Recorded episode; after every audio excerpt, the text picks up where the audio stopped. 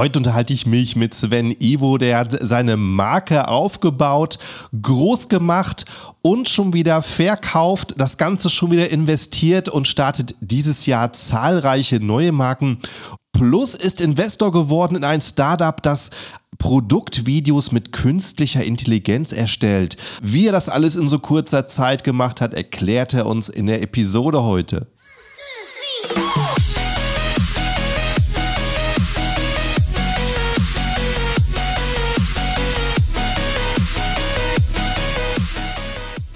Hallo zusammen und willkommen beim Serious Seller Podcast auf Deutsch. Mein Name ist Markus Mokros und das ist die Show, in der wir alles um Amazon FBA Private Label besprechen, was uns Händler auf Deutsch gesagt ernsthafte Umsätze generiert. Daher auch der Name der Show Serious Seller Podcast auf Deutsch. Und hallo, liebe Zuhörer, willkommen zu einer neuen Episode und ganz herzliches Hallo auch an meinen Gast heute, den Sven. Hi, wie geht es dir? Ja, moin, Markus, mir geht's gut. Ich hoffe dir auch. Ja, sehr, sehr gut, danke.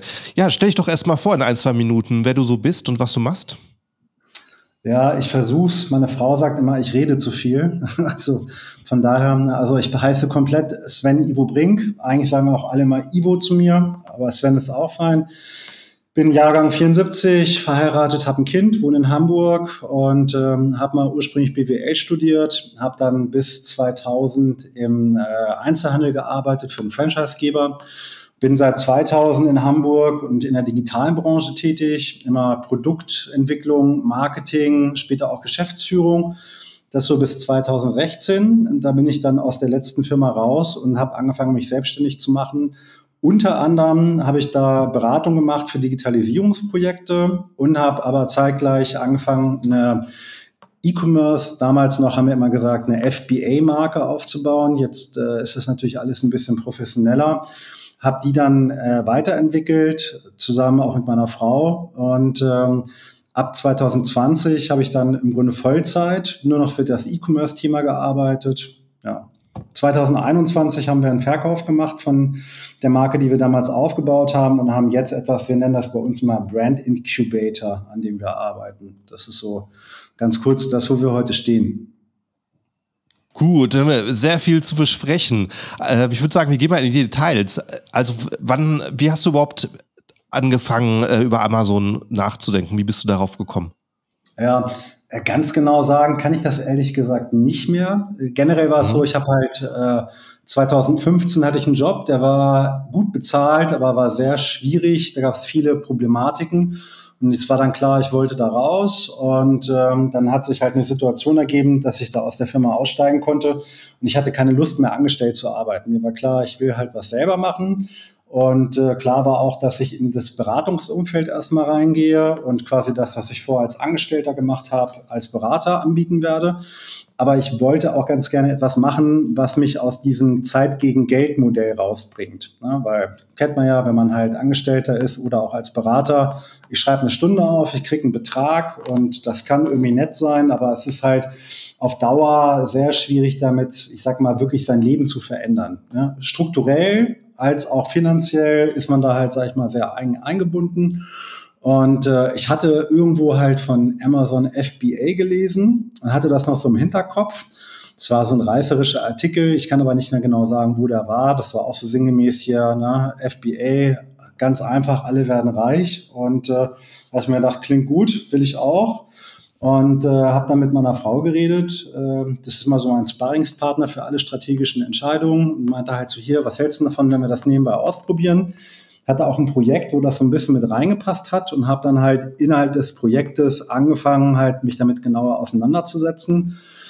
Und äh, in dem Projekt war es dann nicht zu einer Umsetzung gekommen, aber eigentlich hatte ich dann alles so äh, beisammen, wo ich dachte, ich habe es verstanden. Ich komme ja auch. Wie hast du dir denn die Infos besorgt, wie, wie das Ganze funktioniert? Also das war damals, ich würde sagen, so äh, klassische Google-Recherche. Ne? Mhm. Viel irgendwie halt danach gesucht es gab ja auch schon die ersten YouTube-Videos von Leuten, die da halt, äh, ich sag mal, auch was zu erzählt haben. Ne, diese ganze Coaching-Bubble gab es meiner Erinnerung nach noch nicht so, wobei ich die jetzt auch nicht genutzt hätte, denke ich. Ähm, aber es gab halt schon eine ganze Menge For-Free-Content Ich habe dann auch damals relativ schnell in Hamburg eine Mastermind gefunden, wo ich mitmachen konnte. Die ist auch heute noch mhm. aktiv, eine super Gruppe. Und äh, es hat sich dann so alles so ein bisschen gegenseitig bedingt. Ne? Und äh, man hat immer mehr darüber gelesen. Aber eigentlich habe ich das meiste dann aus dieser Mastermind gezogen, wenn ich drüber nachdenke, und aus YouTube-Videos. Ja, das sind mhm. also die Hauptquellen gewesen. Man muss aber dazu sagen, ich hatte ja halt die kaufmännische Ausbildung. Ich habe im Einzelhandel gearbeitet und das ist etwas, was halt, glaube ich, generell auch gut ist, wenn man von den Fachkenntnissen her so ein Grundsetting hat, dass man einfach mit manchen Dingen weiß, umzugehen. Ne? Einfach, dass man weiß, okay, was bedeutet das, wenn ich jetzt Ware bestelle? Was ist damit verbunden? Was hat das für Implikationen auf Working Capital? Was für Liquiditätsbedarf? Wie ist das mit der Umsatzsteuer? All diese ganzen Geschichten halt, dass man sich da nicht alles, dass man sich nicht erst das kleine BWL irgendwie raufziehen muss halt. Ne? Und mhm. äh, das macht es dann auf jeden Fall einfacher. Ja, genau. Was würdest du sagen? Wie lange hast du dann Zeit investiert, zu entscheiden, welcher Nische mit welchem Produkt du starten möchtest? Ja, wir hatten, äh, oder ich hatte drei, vier Sachen, die ich spannend fand. Das mhm. äh, haben wir damals, sag ich mal, stark auch von dem abgeleitet, was bei uns im Leben gerade so passiert ist. Unsere Tochter, die war damals gerade, ich will nichts Falsches sagen, drei oder vier Jahre alt die brauchte zum Beispiel halt einen neuen Kinderroller. Und da haben wir dann festgestellt, dass es halt eben entweder nur so High-End-Produkte gab im Spielzeugfachhandel, wo dann der Roller damals so 90 bis 100 Euro gekostet mhm. hat. Oder es gab halt die Grabbelware bei Tum an der Kasse für 30 Euro und gefühlt war dazwischen sehr wenig. Es gab natürlich schon Angebote dazwischen, das war so ein Ding, wo meine Frau auch meinte halt so, Mensch, hier guck mal, wir bräuchten eigentlich was für unsere Tochter und äh, ist das nicht etwas, können wir danach nicht gucken. Das haben wir dann zum Beispiel auch gesourced, hatte noch ein Thema mit Yogamatten äh, und Trinkflaschen und äh, ja, das sind so die Produkte gewesen, mit denen wir uns da am Anfang auseinandergesetzt haben, immer aus dem persönlichen Bezug raus und haben dann mhm. halt ganz klassisch, also eigentlich ist rückblickend betrachtet schon absurd naiv gewesen, einfach über Alibaba halt eben ein paar Produzenten gesucht, haben Muster bestellt und haben dann sehr viel Energie in die Auswahl des Produzenten reingesteckt, dass wir versucht haben, schon zu verstehen, wie sind die Qualitätsunterschiede der Produkte und haben dann halt zwei Produktfamilien gelauncht, nämlich Trinkflaschen und Kinderroller. Mhm. Genau. Bei den Trinkflaschen würde es mich interessieren, weil das ist ja wirklich äh, die Nische, die war zu der Zeit, wo du angefangen hast, schon sehr, sehr groß. Hast ja. du danach schon nach irgendwas gesucht, was einen deutlichen Unterschied macht oder wolltest du einfach da auch über die Qualität gehen? Ja, wir haben immer auch versucht, einen USP zu haben. Also auch bei mhm. den Kinderrollern hatten wir halt dann USP, kann ich gleich nochmal genauer erzählen, und bei der Trinkflasche vor allen Dingen übers Design. Mhm. Ja, also ich habe dann versucht, eine, ich bin immer generell ein Fan von einem hochwertigen Ansatz und äh, habe dann versucht, halt eine Trinkflasche zu sourcen, die halt sich optisch hochwertig positioniert und die es so in der Form noch nicht gab. Ja, aber mhm. hatten wir dann auch eine gefunden. Wie sich später herausstellte, gab es auch Gründe, warum kein anderer die verkauft hat. ne, äh, sie war auf jeden Fall anders und das hat auch geklappt. Ne? Also ja. haben wir verkauft, äh, haben wir auch Geld mit verdient. Allerdings war es so, dass wir mit den Kinderrollern deutlich erfolgreicher waren, weswegen wir uns dann halt auch einfach wegen Restriktionen in der Liquidität dann auf ein Produkt eben fokussiert haben, nämlich auf die Kinderroller. Mhm. Schön, also zwei Produkte äh, zum Test gestartet und dann gleich für das Bessere entschieden und das ja, weiter aufgebaut. Auch, ja, wir hatten auch noch die Yogamatte auch noch zwischendurch, die ja. hat sich nicht bewährt. Ne? Also die ja. wäre gescheitert. Ja, ja, diese ganz, ganze Yoga-Schiene mit den Yoga-Blöcken und so weiter ist irgendwie äh, etwas, was einfach sehr viel Umsatz macht, wo man ähm, schn was schnell ins Auge fällt, aber ja, einfach sehr ähnlich, denke ich. Ne?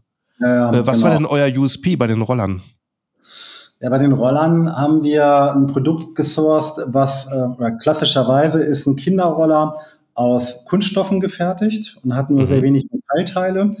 Ähm, tatsächlich sind Kunststoffe ja, wenn man sich damit auskennt, ein super flexibler und super stabiler Werkstoff und da kann man ganz tolle Dinge mitmachen. Ähm, von der Konsumentenerwartung her oder auch vom Konsumentenverständnis ist Metall aber besser. Ja? Und äh, wir hatten dann halt eine Fabrik gefunden, die in der Lage war, an manchen Punkten Metallverstärkung mit einzuarbeiten und hatten dann halt eben an der Lenkung, am Trittbrett, an der Unterseite und an der Bremse eine Metallverstärkung. Ja? Teilweise hat das eher, sage ich mal, einen kosmetischen Aspekt. Ähm, wo dann vielleicht der Verbraucher etwas rein assoziiert. Äh, am Trittbrett kann man schon sagen, da hat man ja so ein äh, O-Profil quasi noch eingearbeitet, ein eckiges und äh, ein Vierkantprofil wäre der richtige Begriff.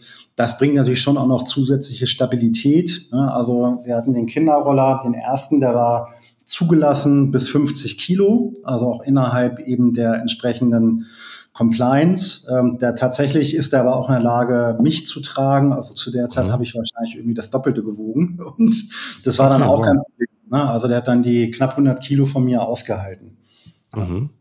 Und das war etwas, das hat uns auf jeden Fall differenziert.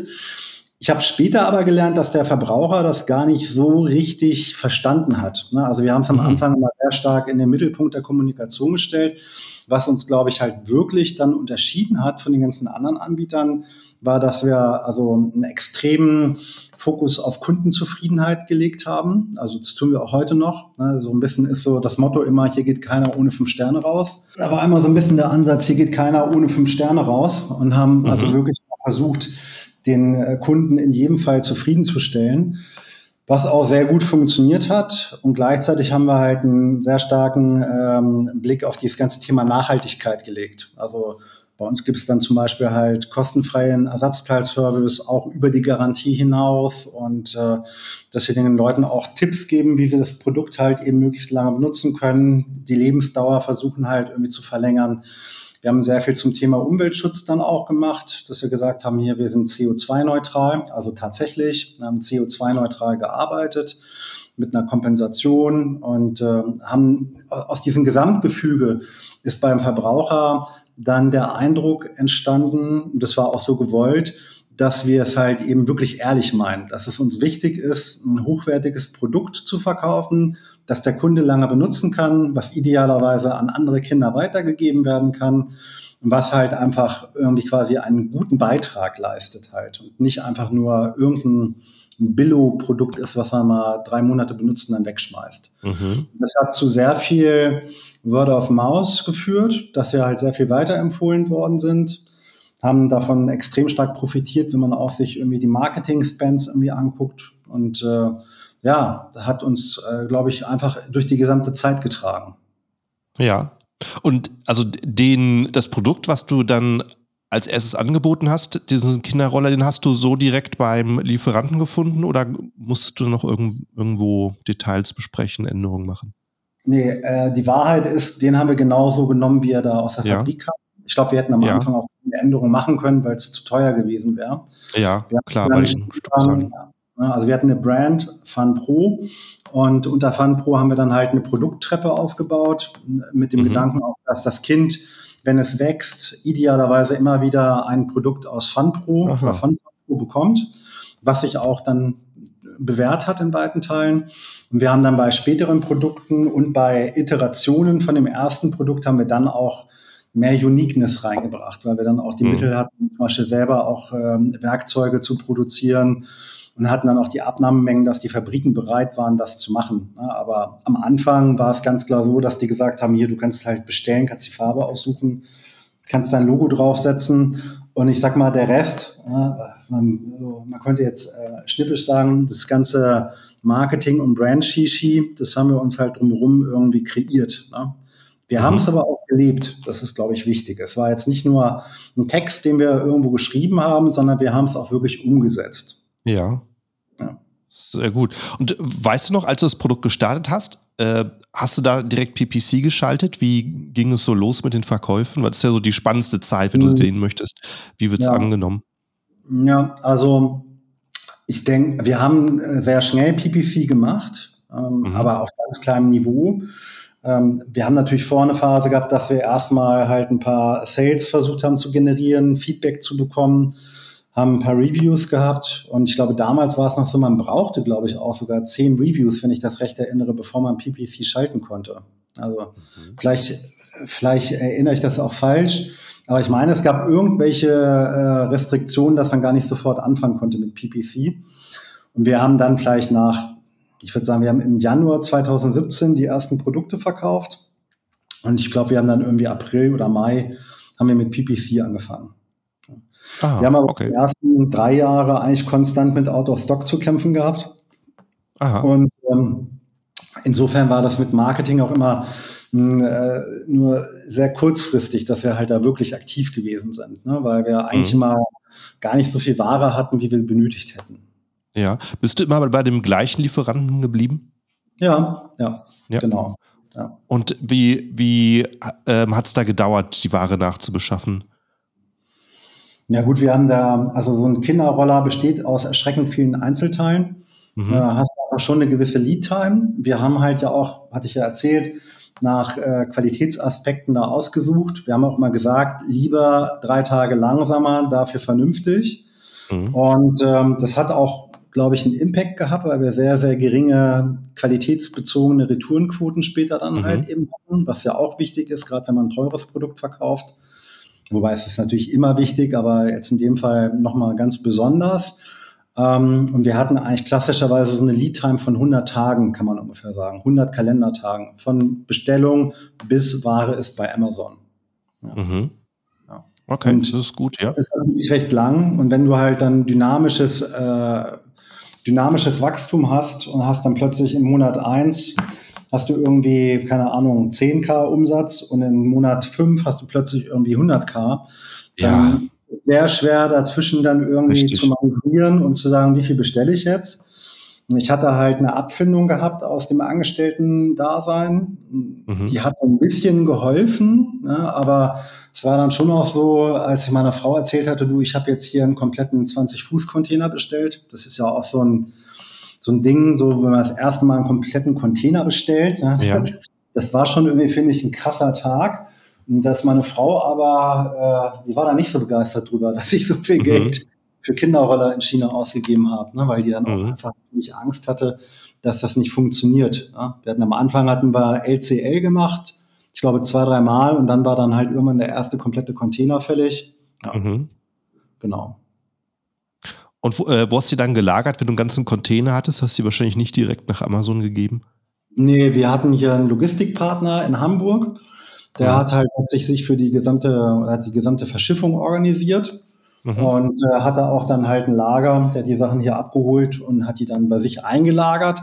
Und zu der Zeit hatten wir noch keinen eigenen Webshop, konnten dann von dort mhm. aus dann halt eben kartonweise ins Amazon-Lager einsenden. Ja. Ja. Schon. Wann, wann habt ihr dann den, den zweiten Artikel gestartet? Das ging recht schnell. Also ich meine, wir haben Januar 2017 den ersten gehabt und ich glaube Dezember, November, Dezember 2017 hatten wir den zweiten. Mhm. Also finde ich jetzt für die Preise, die die Produkte haben, ne? also so ein Kinderroller, der SMEK dann über 20 Dollar. Und äh, ne, also da äh, bindet man schon wirklich Kapital. Ja. Und äh, daran gemessen fand ich es damals relativ schnell. Ne? Wir hatten dann diese beiden Stimmt. Produkte, die haben so die Altersrange von zwei bis zehn ungefähr abgedeckt. Und damit haben wir dann mhm. aber auch länger dann erstmal gearbeitet. Ich glaube, wir haben dann erst 2019 wieder das nächste Produkt gelauncht. Mhm. Und die Trinkflasche hatten wir, wie gesagt, zwischendurch auch dann eingestellt. Also ja. das war nur so ein kurzes Strohfeuer, 2017 mal irgendwie sechs Monate. Dann war mhm. alle, dann haben wir gar nicht mehr nachbestellt, weil wir schon gemerkt mhm. haben, ja, die war nur so semi und äh, wir brauchen vor allem das Geld für die Roller. Ja, das hat dann die Entscheidung leicht gemacht. Ich höre es halt häufig von Verkäufern, die so viel Zeit in Produktfotos, in Design äh, mhm. gesteckt haben vom Produkt, was nicht wirklich gut läuft und sich ja. wirklich schwer tun, die Entscheidung zu treffen, ich mache jetzt einen Cut und gehe jetzt auf was anderes.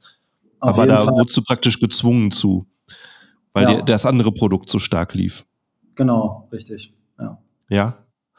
Ah, okay. Und ähm, wie würdest du sagen, also zu der Zeit gab es ja schon jede Menge Kinderroller. Wie konntest du herausstellen, dass du einfach für den Preis äh, einen Qualitätsunterschied hast?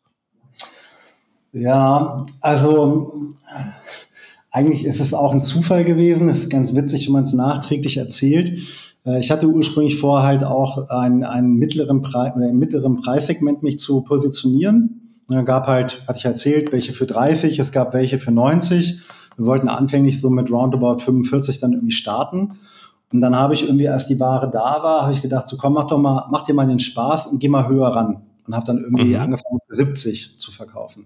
Mhm. Oder knapp, knapp unter 70, ich glaube, wir hatten am Anfang irgendwie 64, 90 oder sowas. Und witzigerweise haben die Leute das aber halt sofort akzeptiert. Also wir hatten nicht ein einziges Mal irgendein Feedback, dass jemand gesagt hat, ja, den würde ich nehmen, aber nur wenn er 40 oder 50 kostet. Also ich hatte auch dann halt so im, ja. im erweiterten Bekanntenkreis vor viel so Umfragen gemacht und Marfo mhm. und ähnliche Themen. Und da war das Feedback, dass die Leute auch gesagt haben, ja, guck mal hier bei Amazon, es gibt halt eben 20 Roller, die zwischen 30 und 40 Euro kosten. Finde ich schon mhm. anstrengend, mich überhaupt da irgendwie durchzuwühlen weil das mhm. wirkt alles so beliebig. Und dann gibt es halt den einen, der kostet 70. Mhm. Das erzeugt alleine schon mal eine gewisse Aufmerksamkeit. Und mhm. wenn ich jetzt mal auf AIDA gehe, dann habe ich halt eben diese Attraction in dem Moment und dann kann ich halt eben versuchen, natürlich meine Story rüberzuschieben, dass ich sage, okay, Hamburger Familienbetrieb und na, es ist halt alles hier mit Liebe und wir geben uns ganz viel Mühe und es ist nachhaltig und du kaufst den Roller halt nur einmal und der hält dafür dann richtig lange und die Geschwisterkinder oder Nachbarskinder können den auch noch benutzen. Und das hat dann halt verfangen. Das hat die Leute dann ja. halt überzeugt. Ne? Und ähm, das, das habe ich am Anfang nicht wirklich verstanden. Am Anfang äh, war das irgendwie so ein bisschen unklar für uns. Im Laufe der Jahre, durch das ganze Feedback, was wir bekommen haben, wir haben halt sehr viel auch mit den Kunden kommuniziert, die sich bei uns gemeldet haben, haben wir das halt eben auch nochmal richtig begriffen, dass halt eben dieses Thema anderer Preis und eine etwas andere Kommunikation zum Produkt einfach für ausreichend Differenzierung gesorgt hat. Natürlich spreche ich nur eine bestimmte Kundengruppe damit an. Also das haben wir auch gemerkt. Wir hatten halt so ein klassisches Yuppie-Produkt, nenne ich das mal so salopp. Ne? Mhm. Also keine Ahnung, Chai Latte mit Sojamilch und ein Pfandrohroller. Mhm. Das ist wahrscheinlich so ein reales Setting gewesen. Während halt die Leute, mhm. die wahrscheinlich wirklich aus Geld gucken müssen oder aus Geld gucken wollen und sagen, sie kaufen halt eher so No-Frill-Produkte, für die kommen wir nicht in Frage.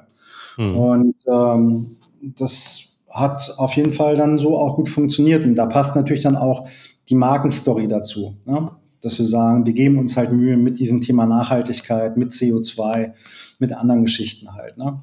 Wir haben dann ja. Auch, ich glaube, was auch sehr gut funktioniert hat, äh, um das noch kurz zu erzählen, wir hatten halt immer auch eine Aktion, dass wir gesagt haben, also Retourenware wird bei uns aufgearbeitet und nur wenn es gar nicht anders geht, schmeißen wir den Kram weg und ansonsten wird die Retourenware halt gespendet.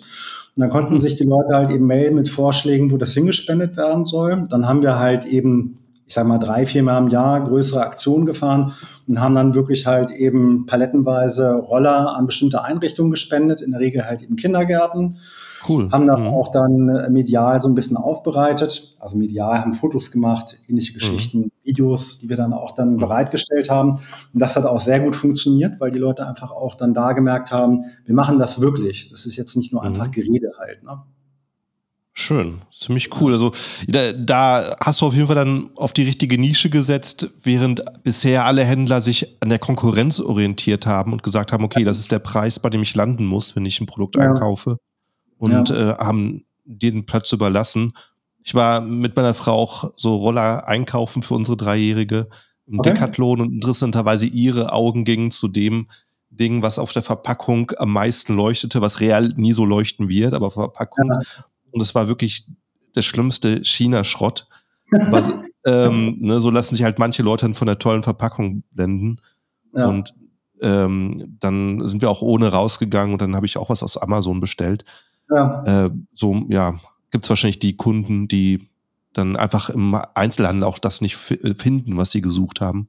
Ja, klar, ja, auf jeden auf Fall. Produkt aufmerksam werden. Wir haben auch mal einen Einzelhandelstest gemacht, da hat es auch zugegebenermaßen ja. jetzt nicht so gut funktioniert. Ne? Ja. Also ich glaube, wir haben halt so genau die richtige Ansprache für online, für Amazon ja. gefunden gehabt halt. Ne? Ist so der, der und, Twist. Und äh, machen wir mal einen großen Sprung, also vom Aufbau bis hin zu, äh, wie, wie hast du es dann abgeschlossen? Weil du hast äh, die Firma nicht mehr, sondern du hast, äh, hast einen Käufer gesucht. Ja, also ähm, es ist immer weiter gewachsen. Dann kam halt Corona, ja. hat ja nochmal einen Push gegeben. Ja. Zufälligerweise hatte ich halt am Neujahrstag äh, 2020 auch für mich entschlossen, okay, ab 2000, ja, ab jetzt arbeite ich nur noch für die eigene Firma nicht mhm. mehr für Projekte und habe mich da halt voll mhm. drauf fokussiert. Wir sind dann 2021 stark weitergewachsen und ich glaube Ende 20 sind wir halt das erste Mal von Aggregatoren angesprochen worden, ne, BBG, Razer, was es alles halt so gibt in dem Bereich oder gab, ob wir nicht verkaufen wollen. Und dann haben wir mal gesagt, so, nee, machen wir nicht. Und äh, Sommer 21 haben wir dann unsere Meinung geändert. Da waren wir halt länger im Urlaub und äh, haben viel Zeit gehabt, einfach auch mal generell nochmal alles zu sprechen. Und die Angebote sind immer höher gegangen. Ne, war ja so eine Zeit, wo halt einfach alle Angebote sind immer höher gegangen und äh, war ja auch eine Zeit, wo einfach sehr viel aufgekauft worden ist und wo dann bei uns so ein bisschen ein Paradigmenwechsel stattgefunden hat, dass wir gesagt haben, Mensch, das ist jetzt ein Betrag, der hilft uns auf jeden Fall vielleicht privat einen kleinen Traum zu ermöglichen oder zu realisieren, der sonst nicht drin wäre. Und wir können vielleicht mit dem, was wir gelernt haben, auch nochmal von vorne anfangen und können mehrere neue Produkte mit dem Wissen, das wir jetzt haben, halt vielleicht äh, auch nochmal besser aufsetzen. Und dann mhm. sind wir in die Verhandlungen gegangen. Das ging dann sehr schnell. Ich glaube, wir sind irgendwie Mitte Juli haben wir das entschieden, oder Ende Juli haben wir es entschieden, dass wir halt doch verkaufen wollen und hatten dann, ich glaube, Mitte September hatten wir dann ein Termsheet mit dem Käufer und haben dann Ende Oktober unterschrieben beim Notar und haben dann allerdings nur unsere Assets verkauft. Also die äh, Gesellschaft dahinter haben wir noch, haben dann im Grunde halt nur die markenbezogenen Assets verkauft. Mhm. Genau.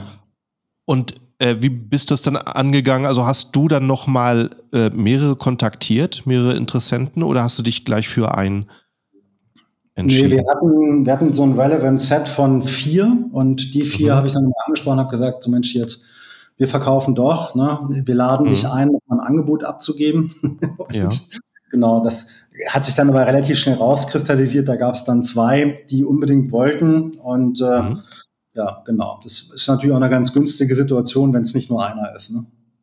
Genau, ja. Und dann ist es eben, ähm, dann eben hat einer einfach das beste Angebot gemacht. Kannst du teilen, wie viel stellig das war, dass man ungefähr weiß, in welche Richtung das ging? Das Angebot? Ja. Oder das, ähm, genau. Ja, das ist, das ist siebenstellig, ja. ja also okay, auch, wir haben am BBG verkauft, das ist jetzt auch kein ja. Geheimnis. Das kann ja, ja. jeder nachgucken, der auf Amazon den Artikel aufruft, dann sieht mhm. man das ja. Und ich ja. glaube, es ist auch klar, wenn man weiß, was wir vorher da gemacht haben, die Daten kann man sich ja herleiten, äh, mhm. haben wir ein siebenstelliges Angebot bekommen. Ja. ja. Und wie lange hat es dann gedauert äh, von, ähm, ja, von dieser Entscheidung, okay, es wird BBG bis hin zu, okay, jetzt bin ich raus, jetzt habe ich die Schlüssel sozusagen abgegeben? Na, ich glaube, das zerfällt ja mehrere Schritte. Also mhm. von der Entscheidung, ja, wir machen das mit BBG zu, wir sitzen beim Notar und haben unterschrieben. Das ging sehr mhm. schnell. Das mhm. war unter einem Monat. Ne? Oh, wow, äh, okay. Ich habe allerdings auch gepusht, ne, weil ich wollte dann ja. auch raus und war so für mich, jetzt ist die Entscheidung gefallen. Und ich wollte dann auch unbedingt in dem Jahr das alles noch abschließen, was sich im Nachhinein mhm. als äh, glückliche Fügung auch gezeigt hat. Und äh, haben dann da halt auch gedrängelt und haben dann halt Ende Oktober haben wir halt eben dann gesigned oder geclosed vom Notar. Und relativ kurz danach kommt dann halt äh, ja, ein Teil der, des Kaufpreises, ein Teil wird dann halt eben sofort gezahlt. Das kann man dann ja aushandeln, wie das genau dann eben sich aufteilt. Und äh, haben dann halt eben diesen Betrag bekommen. Dann gibt es aber noch weitere Schritte, an denen man dann die Assets dann operativ wirklich übergibt. Also jetzt zum Beispiel hier in dem Fall die Kinderroller, die haben ein sehr starkes Weihnachtsgeschäft. Und da haben wir dann gemeinsam entschieden, es ist wahrscheinlich besser, wir machen operativ noch das Weihnachtsgeschäft, bevor da potenziell bei der Übergabe irgendwas schief geht und im Worst Case dann halt an den ganz heißen Tagen irgendwie der Account nicht funktioniert. Das haben mhm. wir dann mhm. beispielsweise Anfang Januar gemacht. War aber eine gemeinsam getroffene Entscheidung. Mhm. Gut. Und es geht, also ich glaube, wenn man will, dann ist man da innerhalb von ganz kurzer Zeit raus. Ja. Ja. Und das heißt, du hast, wurdest dann erstmal dann mit sehr viel Kapital versorgt und dann eben mit, mit, mit so einer Menge, dass es jetzt nicht, wahrscheinlich nicht mehr interessant war, ein kleines FBA-Produkt zu starten oder hast du darüber auch noch mal überlegt? Also, was ist sehr viel, das ist ja immer relativ. Ne? Äh, es ja. ist auf jeden Fall mehr gewesen, als ich mal erhofft hatte. Es mhm. ist aber jetzt nicht so, dass ich nicht mehr arbeiten bräuchte oder ähnliches. Ja. Also mein Leben hat sich geändert. Ähm, aber es ist äh, nicht dahingehend, dass ich irgendwie nur noch auf der Yacht sitze und Champagner trinke oder so. Mhm. Und äh, ich habe anfänglich hab ich gedacht, okay, jetzt habe ich mal dieses E-Commerce-Ding durchgespielt. Also wir waren auch sehr stark mit unserem eigenen Webshop außerhalb von FBA. Und ähm, jetzt mache ich was anderes. Ich habe dann aber, also wir haben dann auch privat noch was gekauft. Das hat ein bisschen Zeit konsumiert. Und ich habe dann so bis äh, Sommer 22 im Grunde nicht wirklich täglich an irgendetwas gearbeitet, sondern habe die mhm. Zeit halt eben anderweitig genutzt. Und in der Zeit habe ich dann irgendwann gemerkt, so Mensch, das fehlt mir tatsächlich sogar. Ne? Und mhm. am Anfang habe ich gesagt, nee, ich mache auf gar keinen Fall wieder E-Commerce. Und dann habe ich aber irgendwann gesagt, so doch, ich mache unbedingt wieder E-Commerce. Und jetzt sind wir mhm. auch wieder genau da. Ich habe dann also auch schon vor, ich glaube, ich habe dann irgendwie im Frühjahr 22 habe ich dann halt äh, mein neues Firmenkonstrukt gegründet und da haben wir jetzt halt eben diesen Brand Incubator drin. Da, damit arbeiten wir aktiv seit letzten Sommer. Und der Brand Incubator, das ist nichts anderes, außer halt das Ganze auf den nächsten Level gehoben.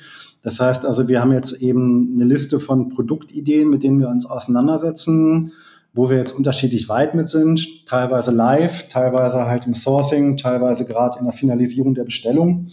Mhm. Und wir wollen dann halt jetzt pro Jahr zwei bis vier Markenwelten launchen. Eine mhm. Markenwelt ist für mich immer halt eine Brand, unter der halt eben ein Set von in sich unterstützenden Produkten liegt. Mhm. Ähnlich wie das bei den Kinderrollern auch der Fall gewesen ist. Ja. Und dann machen wir immer im Grunde halt, also wir haben ja, ich sag mal, eine Hypothese. Was ist das Produkt? Wie funktioniert das? Wie ist das angeordnet? Ist das halt Low Budget? Ist das Premium? Was ist der USP? Wo verkaufen wir? Wie ist die Kommunikation? Und dann testen wir halt eben ein bisschen aus, ob wir das halt eben richtig gespielt bekommen. Und wenn es funktioniert, dann haben wir quasi ein Proof of Concept und dann versuchen wir dieses, äh, diesen Proof of Concept in eine eigene Gesellschaft zu bringen, um dann wirklich Vollgas zu geben, bis immer zu dem Punkt, wo man sagt, okay, man kommt aus dieser stürmischen Anfangsphase, die die ersten mehrere Millionen Euro Umsatz in der Regel sind, raus und geht eher an den Punkt, dass man sagt, jetzt muss ich anfangen, Strukturen aufzubauen. Ja, also mhm. weil ich rede zu viel und ich bin unorganisiert. Das sind so meine beiden Schwächen, die ich jetzt hier gerne erzählen kann. ich habe natürlich noch mehr. Und ähm, ja, ich, ich habe nochmal gemerkt, so dieses formale Arbeiten mit durchdeklinierten Abläufen und Formblättern und tausend Regeln und vielen Leuten, die ich immer irgendwie alle abholen muss, das ist nicht so meins. Ich mag eher ein kleines Team. Ich mag es eher ein bisschen durcheinander.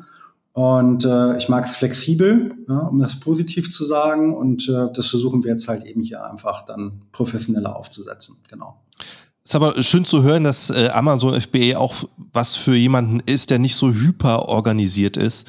Das ähm, kann wahrscheinlich den einen oder anderen äh, manchmal Angst machen, wenn Leute so von Anfang an alles äh, super organisiert haben und das auch ähm, anders gehen kann. Also ähm, höre ich so raus, dass der große Unterschied zu deinem Start und jetzt ist, dass du jetzt praktisch mit einer Marke startest, die schon ein komplettes Sortiment hat und das gleich mehrfach hintereinander.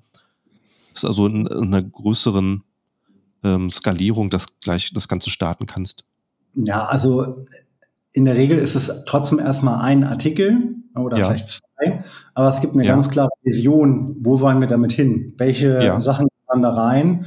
Und wir gucken uns jetzt auch nicht mehr nur an, wie viel Umsatz macht ein Artikel spezifisch oder mhm. ähnliche Geschichten, sondern wir gucken dann schon auch eher die komplette Produktfamilie uns an, um halt mhm. ein zusammenhängendes Bild zu haben. Ich bin immer so ein Fan von dem Customer Lifetime Value Ansatz, zu sagen, ja. ich habe dann halt den Kunden, der hat bei mir den Salzstreuer gekauft, dann kauft er auch den Pfefferstreuer, mhm. das Gewürzset und später vielleicht noch eine Pfanne.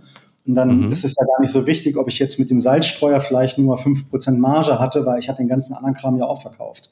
Ja. Und äh, das, das ist immer so der Ansatz, den ich eigentlich irgendwie spannend finde und wo man, finde ich, auch besser mitarbeiten kann. Und äh, mhm. wir haben jetzt natürlich auch die Situation, dass wir uns erlauben können, Produkte vielleicht mal auch über eine längere Zeit mit 0% Marge laufen zu lassen. Ne? Also dass die einfach kostendeckend sind. Ne? Also ja.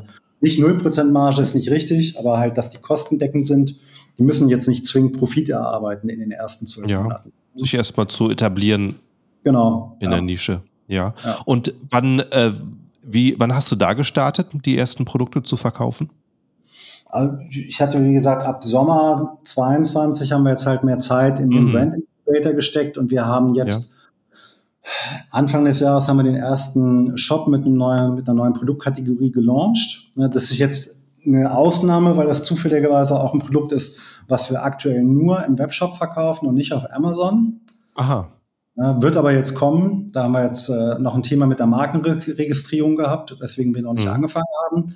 Und die anderen Produkte, also eins wird mit Sicherheit jetzt, ich sag mal, April, Mai dann gelauncht ja. werden. Und zwei dann im dritten Quartal. Die sind aber beide bereits auch im Bestellprozess. Das ist einer hartnäckig.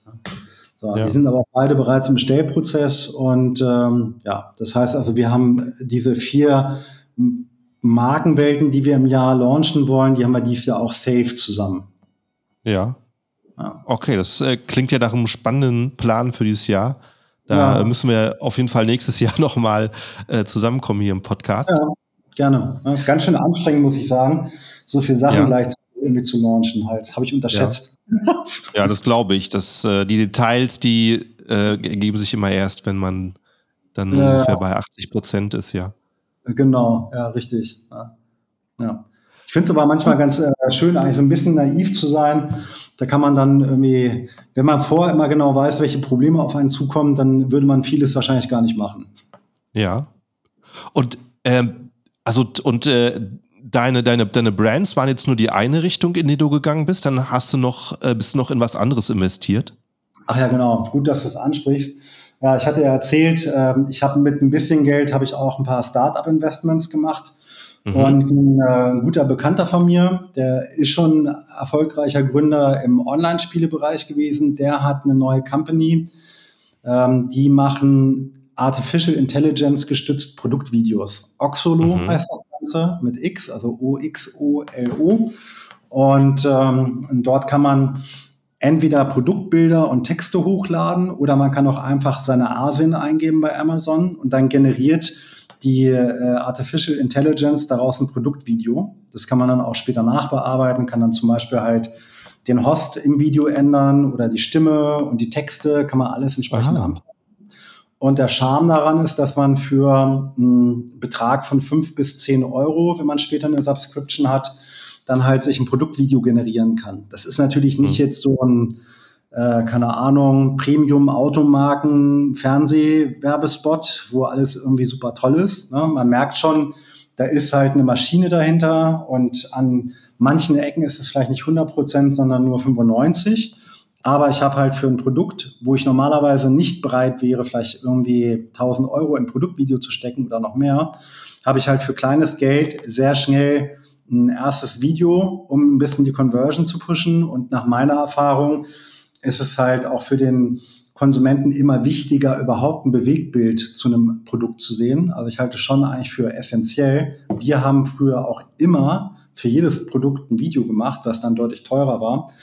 Und ich nutze es jetzt halt selber, um diesen ersten Schritt zu gehen. Und wenn ich dann merke, Produkt wird wirklich erfolgreich, dann kann man immer noch hingehen, finde ich, und kann sagen, okay, jetzt investiere ich nochmal richtig Geld in Videograf und äh, gehe da irgendwie ja. Premium.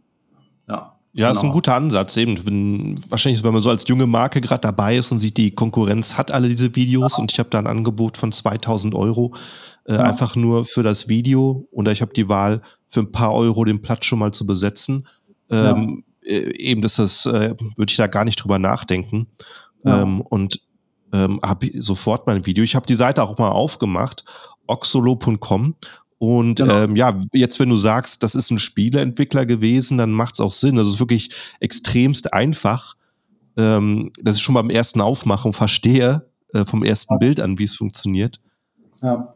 Ja, genau. Und das ist ganz spannend, weil kann jeder, ist ja üblich in der Branche, kann das kostenfrei ausprobieren. Ich glaube, man kann mhm. zwei oder drei Videos kostenfrei generieren, Aha. kann sich ein Bild verschaffen. Und ich hatte mal mit Heiko gesprochen, ja, also das ist der Kopf hinter der ganzen Geschichte. Und äh, Heiko hat gesagt, er würde anbieten, wenn die Leute halt ein Video erstellen mit Oxolo und äh, das einschicken. Wir können ja vielleicht die Mailadresse irgendwie in den Show Notes äh, posten an mich. Ne? Ich, ich suche dann quasi halt drei raus, die besonders gut umgesetzt sind. Und äh, die drei äh, besten Videos, die bis nächsten Montag Mitternacht eingeschickt werden, die gewinnen ein Jahr for free. Ja, also das ist dann auch ein paar hundert Euro, die man dann spart. Und dann hat man da halt Zugang zu unbegrenzten Möglichkeiten, sich Produktvideos zu generieren. Ja, das ist doch ein super Angebot. Also, und es ist wirklich schnell gemacht. Also, du gibst wirklich nur, oder du kopierst einfach deine Adresse, deine Internetadresse von deinem ähm, Amazon-Produkt, die URL, hier ins kleine Fenster rein und ja. klickst auf Create Your Free Video. Und ja. dann macht die Seite dein Produktvideo daraus. Das ist wahrscheinlich eine Sache von ein paar Minuten. Ja, je, je nach Traffic, ne? Ja. ja. Und ja. ist zum Ausprobieren sicherlich mal für jeden schon mal empfehlenswert. Und ja, dann deine Adresse, deine E-Mail-Adresse tue ich hier mal in die Beschreibung vom Podcast. Und wer dann sein Ergebnis teilen will bei dir, der kann eventuell noch die Jahresmitgliedschaft gewinnen. Cooles ja, genau. Angebot. Ja, ja. Wichtig finde ich dabei, wenn man das generiert. Also ich war beim ersten Mal so ein bisschen enttäuscht. Denke ich halt so, wie, das mhm. ist jetzt ein Video. Aber man kann halt alle Parameter auch noch konfigurieren im Nachhinein. Ja. Also da ist in der Regel dann halt ein Host, den man aussucht. Und äh, wenn man sagt, nee, ich will jetzt einen anderen, dann kann man halt eine andere Person da reinklicken, andere Stimmlage, man kann, die, man kann den Text editieren. Ja. Und, habe ich ganz vergessen, das Ding übersetzt auch in ganz viele Sprachen. Ne? Also ich kann auch mit relativ wenigen Klicks, kann ich mir ein Video auf Deutsch, Englisch, Spanisch, Französisch, Aha. whatever machen. Ne? Also bis hin zu Chinesisch und Fardi und alles. Ne? Also das schon echt äh, ziemlich breit aufgestellt halt. Ja. Äh, sehr spannend. Also ich werde es auf jeden Fall ausprobieren hiernach und ich denke mal, für, für Amazon wird es auch nur wichtiger von hier aus. Also man sieht es jetzt schon, wenn man mit dem in der mobilen Ansicht ist, mit dem Handy, dann sieht man die Produktvideos teilweise früher als auf dem Computer. Das ist ja, ja eine, eine, frühere Position und wer weiß, wo es noch hingeht. Vielleicht äh, rückt es noch auf Position zwei oder eins. Und äh, da möchtest du natürlich nicht derjenige sein in deiner Nische, der kein Produktvideo hat. Das ähm, stimmt. Ja. Sehr cool. Wie, äh, wie lange ist das schon online? Ähm, also das ist schon, ich, ich will nichts Falsches sagen, aber ich glaube auch seit Herbst 22 online. Aha. Und äh, in diesem ganzen Artificial Intelligence Bereich, man hört das ja auch mit ChatGPT, da tut sich gerade auch so krass viel. Also die releasen auch alle zwei, drei Wochen eine neue Version, wo dann nochmal irgendwas neuer und besser ist und so weiter. Haben da auch einen sehr führenden äh, Wissenschaftler im Team, der halt eben mhm. im ganzen Artificial Intelligence Thema arbeitet. Und äh, ja, also es ist schon ein paar Monate on air, aber eigentlich ist es trotzdem wieder jede Woche neu. ja, ja, das glaube ich, dass da gerade sehr, sehr viel tut, so wie die Nische da wächst und gerade das Thema äh, ist jetzt in den letzten Wochen so richtig heiß gelaufen. Man ja. sieht, sieht, auch YouTube, auf YouTube nur Chat-GBT-Videos und ich glaube, da kommt noch ganz viel hinterher. Ja, genau, ja. Ja, ja schön. Also äh, war auf jeden Fall sehr spannend, ähm, da mal von dir reinzuhören. Ich würde sagen, eben den Link zu ähm, oxolo.com tue ich auch in die Beschreibung, eben mit deiner E-Mail-Adresse mhm. äh, wer sein Ergebnis teilen will, beim Gewinnspiel mitmachen möchte. Und dann würde ich sagen, ja, vielen Dank für die vielen Infos, für die Inspiration.